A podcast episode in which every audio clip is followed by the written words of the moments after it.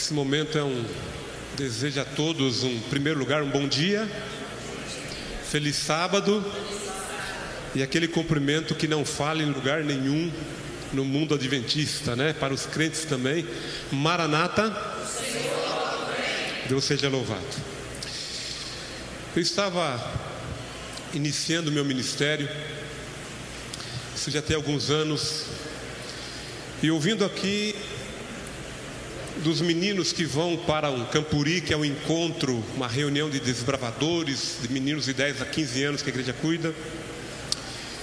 E como pastor distrital, eu estava acompanhando também aquele clube que foi num, num campuri onde vários clubes se reúnem. Era um pouco distante da minha cidade. E eu estava viajando com eles já há pelo menos oito dias de quando saímos, o encontro. Aquele local era muito frio, para ser bem específico, era um campuri lá em São Paulo. Saímos do Mato Grosso e fomos para São Paulo. E depois de passar mais uma semana fora de casa, eu pensei comigo: eu acho que eu não tenho mais meias limpas Eu estava dormindo numa barraca muito pequena, mas bem pequena mesmo. Eu acho que aquelas barracas para, para dois lugares ou para um e meio, porque eu sei que estava muito ruim, mas estava dormindo lá, estava feliz. E acordei naquela manhã pensando, eu acho que eu não tenho mais meias. E eu comecei a me arrumar, procurar minhas coisas para me arrumar. É, e eu não tinha muito espaço, coloquei, abri a, a, bolsa e comecei a procurar com a mão ali dentro alguma coisa. De repente, eu, eu sinto o barulho, o, o plástico, e eu escuto o barulho de um plástico novo. E eu fiquei pensando, puxa, será que é, que é isso que eu estou pensando? E quando eu puxo para fora da mala, era um par de meias novinho. E pasmem-se, era um par de meias branquinho, eu nunca havia usado, talvez por isso que estava branquinho, né? Branquinho, branquinho, porque estava novo, zerado. Eu não sei se eu ganhei, não sei se eu havia comprado, não sei se a minha esposa havia colocado, não lembro. Eu sei que quando eu peguei, eu falei, Senhor, muito obrigado. É, e eu abri o zíper da barraca, eu coloquei meus pezinhos para fora, né? 43 para 44. E eu comecei a, a calçar as meias. Engraçado que a gente calça as meias e veste a calça, tudo contrário. Mas eu comecei a calçar as meias, aquelas meias bem branquinhas. O que eu não sabia, porque isso já tem alguns anos, uns 20 anos. O que eu não sabia é que havia uma irmã, não era igual hoje, né? Que todo mundo tem celular, imagem, imagens incríveis que faz, vídeos. O que eu não sabia que havia uma irmã que havia ganho do seu esposo uma filmadora e ela levou para o encontro. E ela estava filmando assim o campuri, o acampamento, e quando ela viu na barraca, ela começou a falar: Agora vocês vão ver o que é um homem longe de casa tantos dias, longe da sua esposa. E quando eu abri o zíper, coloquei os pés para fora, e ela disse o seguinte: Agora vocês vão ver o que é a meia de um homem, de um pastor, há tantos dias longe da sua esposa. E quando eu coloquei meu pezinho para fora, ela deu um zoom. Não sei por que dá um zoom num pé tão grande, né? E quando ela viu que eu peguei uma meia branquinha, aquele par de meias, e eu comecei a calçar, ela não acreditava. Para dizer a verdade, até eu não acredito até hoje, né? Como é que aquelas meias foram parar lá? E eu coloquei aquelas meias, coloquei meu sapato, né? Meu tênis, Fui para as minhas atividades aquele dia, era o último dia do, do encontro do Campuri. Passou-se um ano, um ano e meio. Encontrei aquela irmã algumas vezes. O seu esposo não frequentava a nossa igreja. E um dia fui fazer uma visita na sua casa, mais de um ano e meio depois que eu consegui ir na casa dela. E junto com o esposo, ela mostrou naquele aparelho, nem lembro se era videocassete o que era, ela mostrou para mim naquele aparelho aquela filmagem e ela disse: Eu não acreditava, pastor, que o senhor era uma pessoa tão arrumada, tão afiado, tão limpinho. Eu pensei comigo, eu também não acredito até hoje. E naquela noite eu descobri algo incrível. Sempre tem alguém nos observando. Ou você testemunha para o bem, ou você testemunha para o mal. A Bíblia fala de um momento de um rei, o rei Saul, que estava atormentado. Eu poderia dizer que o rei passava por um momento depressivo, atormentado, insônia, ele não dormia. E ele teve uma ideia: será que alguém poderia tocar um instrumento para que eu pudesse ter paz? E aqui que entra a mensagem desta manhã, baseada na vida de Davi. A mensagem dessa manhã baseada na vida de Davi. Se puder colocar para mim na tela, eu agradeço. E o texto base é 1 Samuel 16, verso 18. Por favor, encontre na sua Bíblia. Nós vamos falar sobre esse texto. E o tema é um jovem completo, e vocês vão entender por quê, como alguém pode ser completo ou completa. E quando pensar em jovem, pense num irmão, num crente, num cristão, num discípulo. Por que alguém completo? 1 Samuel capítulo 16, o verso 18, diz assim: 1 Samuel 16, o verso 18. 1 Samuel 16, verso 18. Diz assim: Respondeu um dos moços e disse, dizendo ao rei: Conheço um filho de Jessé, o belemita, que sabe tocar e é forte e valente e homem de guerra, sisudo em palavras e de boa aparência, e o Senhor é com ele. Olha que texto tão sucinto, mas que fala tantas coisas. Quando alguém pensou em Davi, alguém o descreveu assim: ele é filho de Jessé, belemita, porque vem de Belém, lá Belém de Judá. E ele sabe tocar, ele é forte, ele é valente, ele é homem de guerra, ele é sisudo em palavras, é de boa aparência e o Senhor é com ele. Então vocês já perceberam que o sermão, a mensagem já está pronta. Quem era realmente Davi? E eu dividi essas características para a gente comentar rapidamente nessa manhã. Ele é, para mim ele era um jovem talentoso porque ele sabia tocar. Ele também ele era corajoso porque ele era forte, valente, homem de guerra. Ele também era um jovem eloquente e cuidadoso ok? Porque ele era sisudo em palavras e de boa aparência. E ele era um jovem poderoso, porque o Senhor era com ele. Primeira característica: quem era Davi? Completo, porque era um jovem talentoso. Interessante que quando aquele jovem falou dele, aquele homem falou para o rei: Rei, tem a pessoa certa para dar solução ao seu problema. Ele sabe tocar. E eu gosto de pensar ao tocar, ele tocava um instrumento, né? Tudo indica que Davi tocava harpa. Eu fico pensando, aquilo era um talento ou era um esforço? A Bíblia diz para a gente que o preguiçoso ele tem que ter um encontro com a formiga, porque a formiga trabalha enquanto pode. Enquanto está seco, ela trabalha, mas quando vem a chuva ou o inverno, ela não pode fazer nada. Geralmente, queridos, não são os mais talentosos, mas são os mais esforçados que encontram sucesso. A Bíblia, a, a Bíblia tá, está repleta de exemplos de pessoas que se dedicam, e Davi, nós podemos incluí-lo nesse rol de pessoas que aproveitavam o talento, mas o talento junto com o esforço. Há um atleta, um ex-atleta mundialmente conhecido chamado Michael Phelps. Michael Phelps é o atleta que mais tem medalhas olímpicas. Ele veio na Olimpíada do Rio em 2016. Na Olimpíada do, do Rio de Janeiro de 2016. E aqui ele fechou sua carreira. Aqui ele ganhou algumas medalhas de ouro. Pasmem, Michael Phelps tem nada mais, nada menos que 28 medalhas olímpicas. 28. Eu acho que o maior número de medalhas de ouro que o Brasil conseguiu numa edição olímpica, acho que foi sete, se não me falha a memória. Só ele, sozinho, ele tem 28 medalhas olímpicas. E das 28, 23 são medalhas de ouro. Claro que ele tem um biotipo quase que perfeito para ser atleta, mas quem acompanha Michael Phelps sabe de sua dedicação, sua determinação, quantas horas ele passava numa piscina treinando. Não é simplesmente o talento mas é a capacidade de aproveitar o talento, o talento aproveitado. Eu gosto dessa citação de Provérbios, né?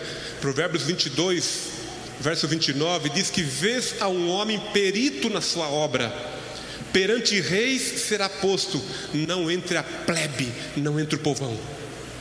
Um perito, alguém que é um especialista, alguém que se dedica. E o fato de Davi tocar, de aproveitar seu tempo, porque ele passava muito tempo com as ovelhas, mas Davi também tocava o fato dele aproveitar aquele talento, transformando aquilo numa oportunidade. Essa oportunidade abriu portas para que ele pudesse então estar agora na presença de um rei. Não é só talento, é a perseverança, é a vontade, é o desejo. Tudo que nós aprendemos na vida poderá um dia ser aproveitado. E os peritos especialistas poderão ser colocados diante de reis no tempo certo. Mas precisamos aproveitar o nosso talento e as oportunidades que temos. Primeiro ponto, ele era um jovem talentoso porque sabia tocar, tocar. não o talento em si, mas por aproveitar a oportunidade, a chance, aquilo que Deus havia lhe dado. Mas também diz o segundo ponto que ele era um jovem corajoso, porque ao falar sobre ele, aquele jovem disse: ele é forte, ele é valente e ele é homem de guerra. Que declaração de coragem, né? Se alguém olhasse para a gente, será que eles poderiam descrever essa fortaleza, essa coragem que temos? E uma coisa que a gente aprende: todo mundo tem medo de alguma coisa, todo mundo. Não importa quem você é, não importa onde foi criado, não importa o seu grau de instrução, sua condição financeira, todo mundo tem medo de alguma coisa. Eu tive uma amiga, ela tinha medo da idade, quando ela foi completar 30 anos, ela entrou quase que em parafuso. 30 anos, era uma mulher bonita, ainda jovem. Eu falei, minha filha, você está vivo, então dê graças a Deus. 30 anos. Ela tinha medo da idade. Eu tinha um outro amigo de 1,90m ele tinha medo de sapo.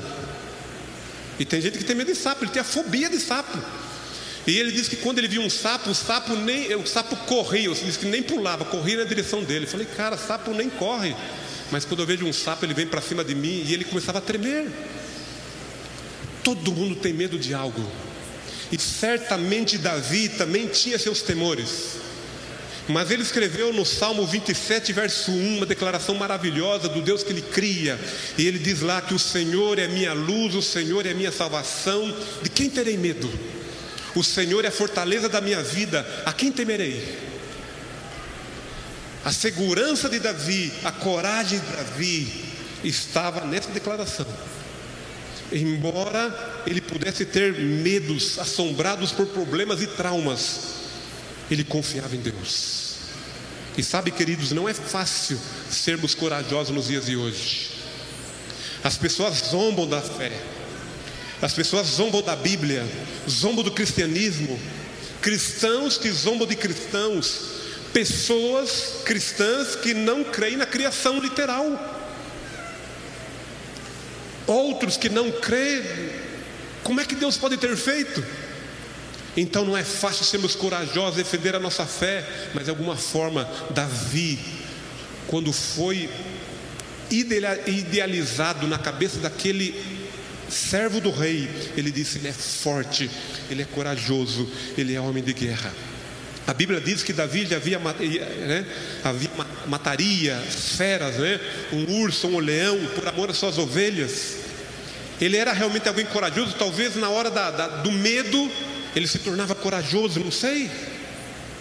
E eu gosto de pensar que corajoso não é quem não tem medo, mas é quem avança mesmo sentindo medo. Porque todos nós temos medo, mas corajoso, ele avança mesmo ou apesar dos seus medos. Uma outra característica diz que Davi, ele era um homem de guerra.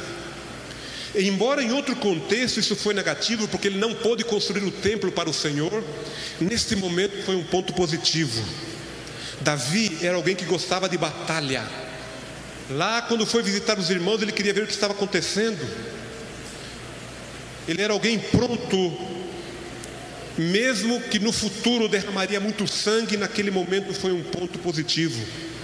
Quando ele foi enfrentar o gigante Golias, quando Golias estava falando, sabe o que ele fez? Ele foi correndo. Enquanto, enquanto Golias falava, ele se apressou. Ele queria resolver. E é por isso que ele dizia: Você vem com paus e espadas, blasfemando, mas eu vou contra ti em nome do Senhor.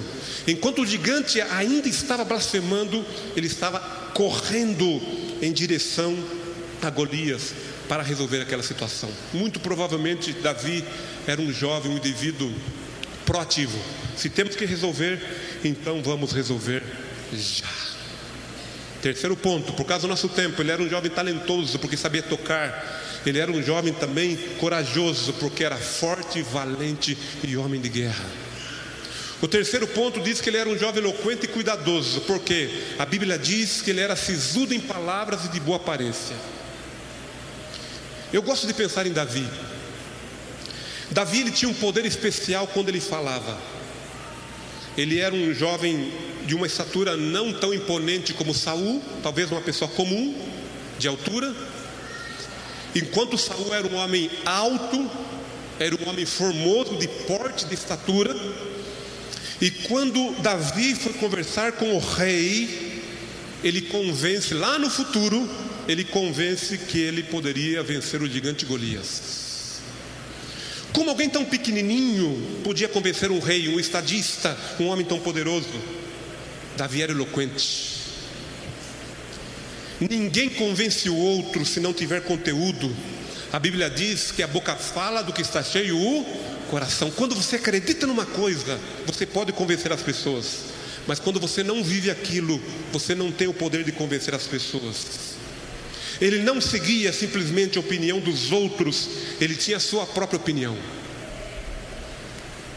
E isso tornava alguém eloquente, alguém poderoso quando falava. Por isso que quando aquele jovem diz ele sabe tocar, ele é forte, ele é valente, ele é homem de guerra, ele é sisudo em palavras, ele é poderoso quando fala. Quando ele fala, alguma coisa acontece. Tem um poema bem interessante, um curto poema de São Walter Foss chamado Trilho do Bezerro, que apresenta a ideia que muitas pessoas não sabem para onde vão, só seguem a opinião dos outros. Diferente de Davi. E o trilho do bezerro diz assim: havia um certo bezerro que, ao voltar ao seu curral, cometeu um grande erro para ele natural. Em vez de diretamente seguir do passaporteira, decidiu indiferente fazer a sua maneira e inventou um trilho novo ao passar pela floresta, deu mil voltas ao andarilho para ele isto era festa.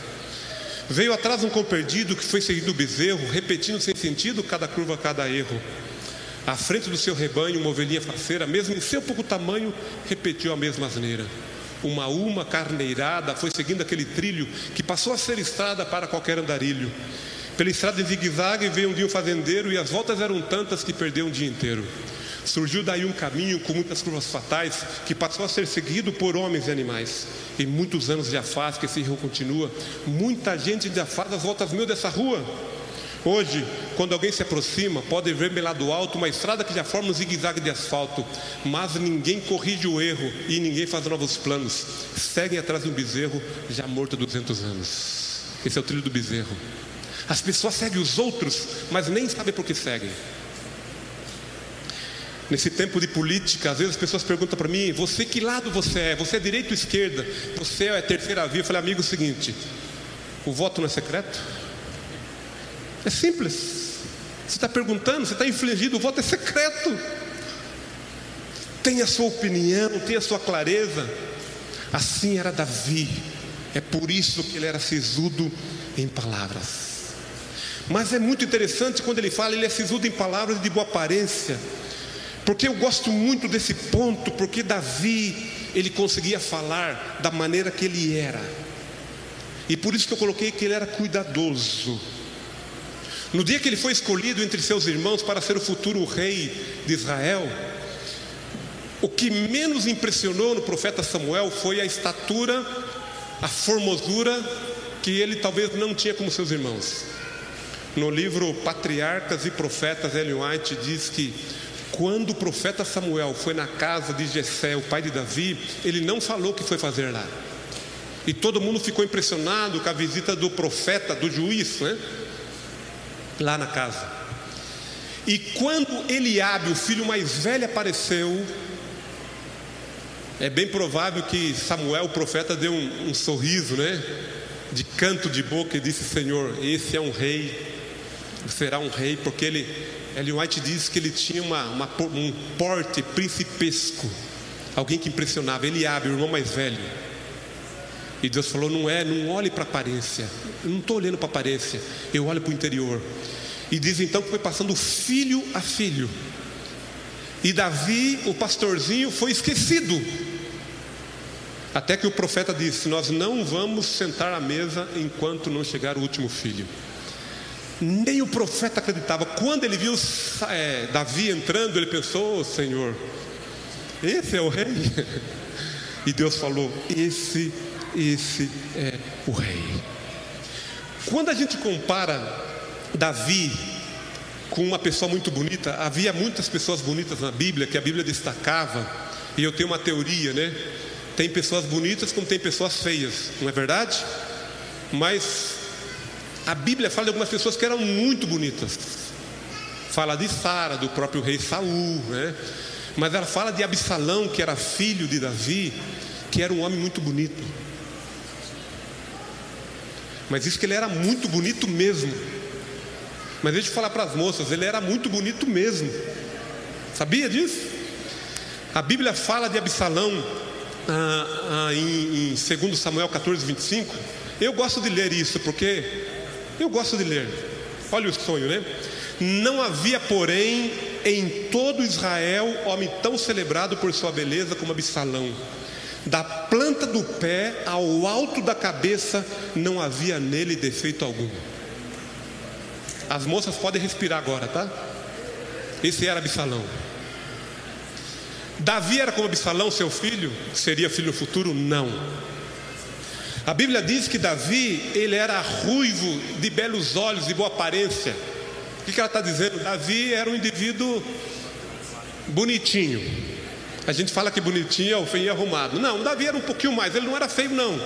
Mas não era como os demais membros de sua família que tinha um porte, que tinha pinta de rei. Davi era um homem comum, apenas ruivo de belos olhos. Não que os ruivos não são bonitos, e a gente vê que muitos ruivos e ruivas são bonitos hoje, mas Davi, ele era um homem comum, era alguém comum, um jovem comum. A diferença, a beleza de Davi não estava no seu exterior, a maior beleza de Davi estava na sua coragem, no seu dom, na sua força, na sua habilidade, no seu poder em falar. Ele não era um modelo de aparência, de imponência, mas ele se vestia da maneira certa, tinha bom gosto, tinha estilo próprio, usava uma vestimenta sem contradição, não tinha vergonha, se ele vivesse nos dias de hoje, não tinha vergonha de ser um crente, não teria vergonha de ser um cristão, meu pai, meu falecido pai, era encanador. Eu fui criado no interior de São Paulo. E às vezes eu tinha que ajudar meu pai. Imagine, encanador, né? estrutura de casa, mexer com banheiro, encanamento, desentupir, tantas coisas. E como eu tinha vergonha muitas vezes do trabalho para chegar em casa com aquela roupa suja. Né? Davi não tinha vergonha do que ele era. Davi, ele era sisudo em palavras e de boa aparência. Vamos lá. Quem era Davi? Um jovem completo, por quê? Porque ele era talentoso, sabia tocar. Mas Davi também era corajoso, porque era forte e valente homem de guerra. Ele era sisudo em palavras e de boa aparência, por isso ele era eloquente e cuidadoso. Minha parte final. Quem era Davi? Um jovem poderoso se eu pudesse dizer para você, eu dizia o seguinte: esqueça tudo que eu falei de Davi. E preste atenção na última parte que aquela pessoa falou sobre ele. O Senhor era com ele. O Senhor era com Davi. Isso justifica o tema, né? O título, um jovem completo. Davi não era completo. Você não é completa, você não é completo, ninguém é completo. Ninguém tem todos os dons. Ninguém é bonito, ninguém é talentoso, ninguém fala bem, ninguém é rico, nada disso. embora Davi teve muitos talentos. Conheço o filho de Essel Belemita que sabe tocar, é forte valente, homem de guerra, sisudo em palavras e boa aparência, agora para. E o Senhor é com ele. Essa é a principal característica de Davi. É isso que o tornava alguém especial. É isso que o tornava alguém diferente. O Senhor era com Davi. No capítulo 18 de 1 Samuel, algumas citações sobre Davi. Eu vou ler o verso 12, 14 e 28. Olha o que diz 1 Samuel 18, 12, 14 e 28. E temia Saul a Davi, porque o Senhor era com ele e se tinha retirado de Saul. Verso 12, 18, verso 12, agora 18, 14. E Davi se conduzia com prudência em todos os seus caminhos, e o Senhor era com ele. Verso 28. E viu Saul e notou que o Senhor era com Davi. A gente vê algumas referências dizendo que Deus era com Davi, o Senhor era com ele. E eu queria que vocês pensassem numa coisa. Não era Davi que dizia que Deus era com ele. Eram as pessoas que olhavam para Davi, para sua vida, e dizia: O Senhor é com ele. Foi exatamente o que aconteceu com José lá no Egito, quando José estava na casa do Potifar, quando José estava preso lá com o carcereiro, né? o carcereiro dizia. Em Gênesis 39, várias vezes encontramos a expressão que Josué era próspero, tudo que ele punha a mão prosperava porque o Senhor era com José. Em outros momentos diz de uma forma tão poderosa, né, lá em Gênesis 39, que o Senhor era com José e veio ser homem próspero. 39, 2 e 3, é vendo Potifar que o Senhor era com ele e tudo o que fazia prosperava em suas mãos. E o verso 5: O Senhor abençoou a casa do egípcio Potifar por amor a José. Mas veja que eram as pessoas que percebiam que a bênção era sobre Davi, era sobre José. Que coisa incrível. O Senhor era com ele. A gente pensa que Davi era um jovem muito habilidoso no futuro, quando ele derrotaria o gigante Golias. Queridos, Davi era habilidoso sim. Davi era talentoso. Davi era corajoso, mas não pense que Davi fez o que fez por ele. Davi se tornou quem se tornou porque o Senhor era com ele. A gente pensa, e tem até músicas, e não tem problema, eu não quero assim contrastar, não quero criticar. Tem músicas que falam sobre Sansão, e a gente apresenta Sansão como um homem alto, forte, é possível que Sansão fosse um pouco mais alto e mais forte que alguns de nós. Mas, queridos, a força de Sansão não tem a ver com a sua estrutura física. A força de Sansão tem a ver com o seu voto e não tem a ver com o seu cabelo também. A gente pensa que era o cabelo de Sansão. E é por isso que tem gente que não quer cortar o cabelo, né? Não tem a ver com isso. A força de Sansão estava em quem? Em Deus.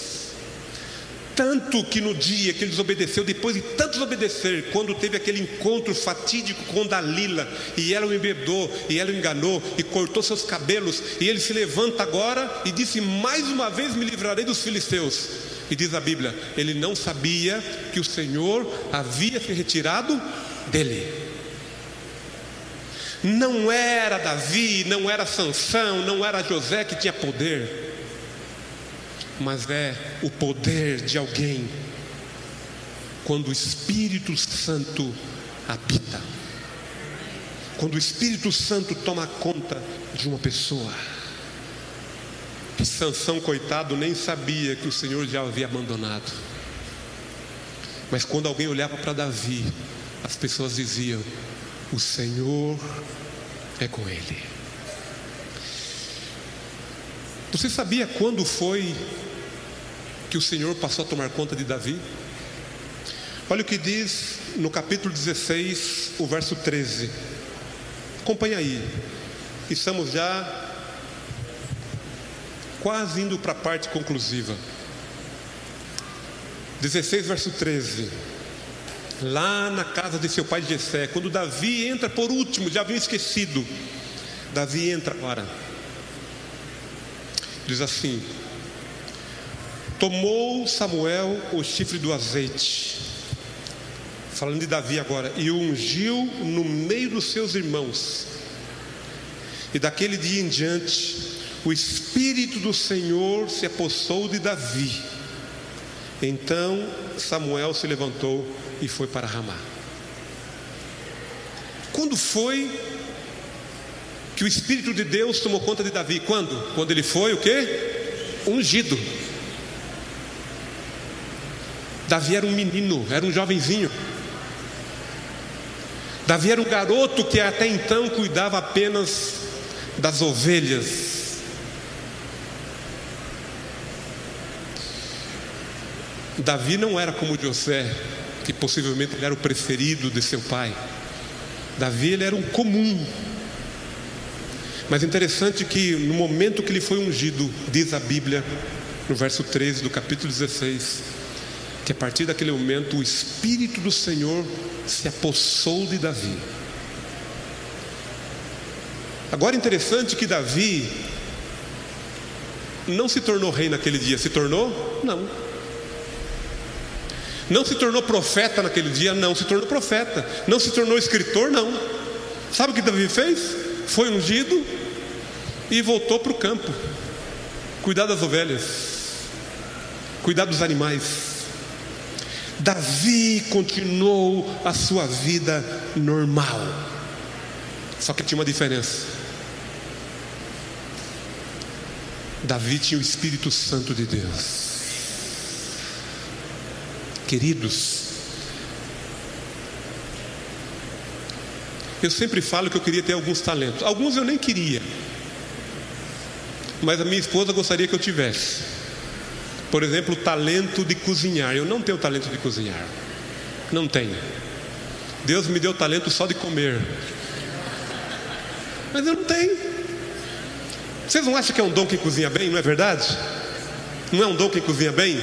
É um dom, porque a pessoa cozinha, ela pensa ingredientes, ela, ela, ela cria fórmulas e ela come com gosto. Eu não consigo comer o que eu como.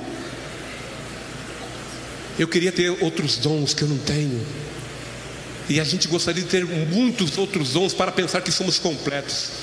Mas o que fez de Davi um jovem completo não é porque ele sabia tocar, não é porque ele aproveitava as oportunidades, não é porque ele era corajoso, valente, era forte, não atlético. Não é porque Davi ele era poderoso para falar que ele se vestia bem, mesmo não sendo imponente, não era isso. Na minha visão, no, no construir essa mensagem, o que fez Davi um jovem completo é porque o Senhor era com ele. E querido, se o Senhor for com a gente, aonde a gente trabalha, aonde a gente mora, aonde a gente estuda, se o Senhor for com a gente, as pessoas vão olhar para nós e vão dizer: aquele fulano, aquela pessoa pode dar solução àqueles que estão sofrendo. E Ellen White, ela falou sobre Davi no livro Patriarcas e Profetas, na página 568. A grande honra conferida a Davi não o tornou orgulhoso. Apesar do alto cargo que deveria ocupar, continuou silenciosamente com sua ocupação contente em esperar pelo desdobramento dos planos do Senhor no momento e da maneira dele. Tão humilde e modesto como antes de sua unção, o jovem pastor voltou às colinas e vigiava e guardava seus rebanhos com a mesma ternura de sempre. A única diferença que Davi agora foi ungido pelo Senhor. não são talentos, não é riqueza, não é imponência, não é postura. Embora se a gente tiver algumas dessas características, não é ruim. Mas o que tornou Davi um jovem completo é a presença de Deus na sua vida. É a presença de Deus. Aliás, a gente até gostaria de ser algumas coisas que a gente não é, não é verdade? Alguns de nós, se pudéssemos, mudariam o, o, né, o nariz, o cabelo, né, o, sei lá, não sei. Queridos, não é isso que tornou Davi alguém tão impressionante. O que fez de Davi quem ele foi, foi a presença do Senhor. Para alguns, a presença do Senhor, o Espírito do Senhor acontece no dia que ele se batiza. Para outros pode ser antes. Para outros a conversão se dá com o derramamento do Espírito num momento diferente de angústia que a pessoa clama, não sabemos. Mas é verdade que Davi, o Senhor o tomou no dia do seu batismo. Que Deus te abençoe. Que Deus lhe faça entender que tem tantas coisas que fazem parte da nossa vida, mas nada é mais importante do que a presença do Senhor em nós. Mas não somos nós que dizemos, eu tenho espírito, eu tenho a presença, eu tenho o poder. Não. A palavra nos transforma, nos inspira, nos eleva. E as pessoas dizem: o Senhor é com ela, o Senhor é com ele, com aquele Senhor, com aquele meu vizinho, com aquela jovem, com aquele aluno, com o meu colega de estudo de trabalho. O Senhor é com ele. Que Deus te abençoe.